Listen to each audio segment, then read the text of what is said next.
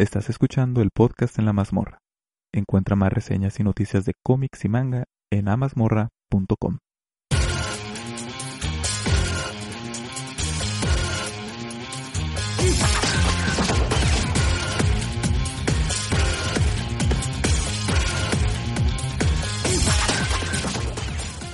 Noticias. Revisemos las noticias más sobresalientes de la semana. DC podría anunciar un ambicioso plan de películas en la Comic Con de San Diego. Son solo rumores, pero se dice que DC Comics podría anunciar su plan de películas de aquí al año 2018. Esto, por supuesto, se ajusta al adjetivo ambicioso, sobre todo si consideramos que esto estaría apoyado por el músculo cinematográfico de Warner Bros. Y también suena que ha notado que Marvel Studios ha tenido mucho éxito con una cuidadosa planeación de las películas en las que aparecen sus propiedades intelectuales y demás personajes. Hablando de Marvel, ¿sabían que su plan para películas está previsto hasta el año 2028? Así es, hay un plan listo para todas las películas de aquí a 14 años. Bueno, no todas, pero ya se tiene pensado que se va a hacer hasta el año 2028. Así que ya lo saben, podrán llevar a sus hijos, incluso a los nietos, al cine a ver Avengers 6 o Capitán América 4 o lo que sea que tengan planeado para esas fechas. Pero esto es lo que se supone que contiene el plan de DC en el cine. En el año 2016, Batman vs. Superman, Dawn of Justice, Shazam y Sandman. Para el 2017, Justice League, Wonder Woman, Flash y Green Lantern en equipo. Y este Green Lantern no sería Ryan Reynolds. Para el 2018, Man of Steel 2. ¿Será cierto? Ya lo veremos en la Comic Con de San Diego que se aproxima rápidamente. En lo referente a ventas de cómics memorables, a Rocket Raccoon vende más de 300.000 copias, pero más de 100.000 son de un solo cliente. Este es Loot Crate.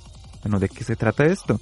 A muchas personas, para empezar, les sorprendió que Rocket Raccoon, el número uno, escrito e ilustrado por Scotty Young, vendiera más de 300.000 copias. Los cómics actualmente no venden tanto de manera regular, menos los que tienen como protagonista a un personaje que hasta el anuncio de la cinta Guardians of the Galaxy y su participación en el videojuego Ultimate Marvel vs. Capcom 3 era más bien desconocido y solamente era reconocido por los devotos a las historias galácticas de Marvel.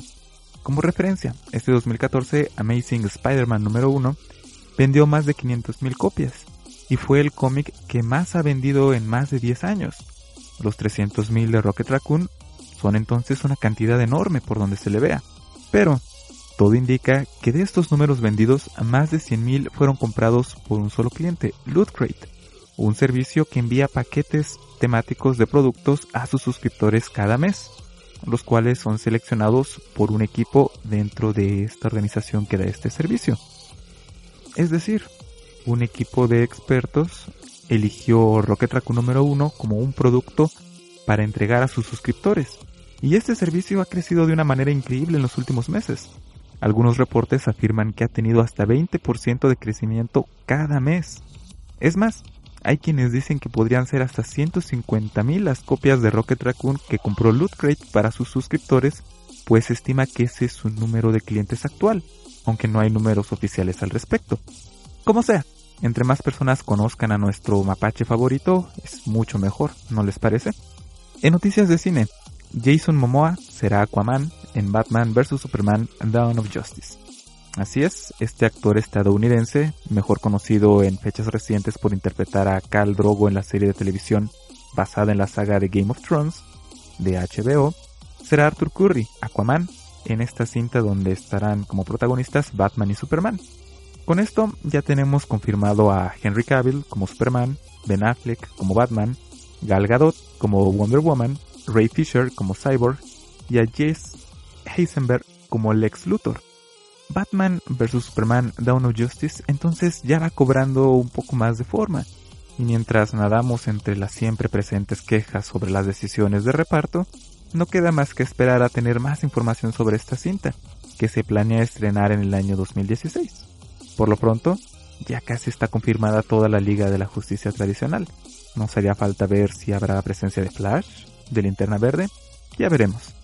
Y en noticias un tanto inusuales, Quentin Tarantino, famoso director, escribirá en conjunto el crossover de Django y el zorro.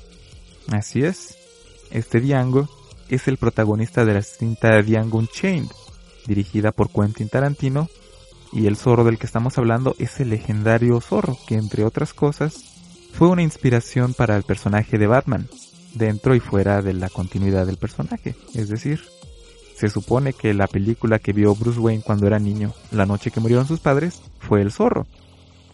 Este crossover será una colaboración entre Dynamite Entertainment y DC Comics, y será coescrita por Quentin Tarantino en conjunto con Matt Wagner, quien ha estado a cargo de escribir diversos títulos con el zorro como protagonista.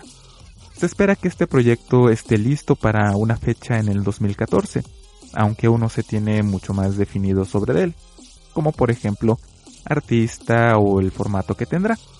Habrá que esperarlo, porque tener a un director tan célebre de cine escribiendo cómics suena interesante, sobre todo porque será con un personaje bastante emblemático como es el Zorro. Y por último, estén al pendiente de la publicación de los títulos de Vértigo por Editorial Televisa en México. Recuerden que podrán encontrar reseñas de todos los títulos que se publiquen de este sello editorial en amasmorra.com. Hasta la próxima, androides.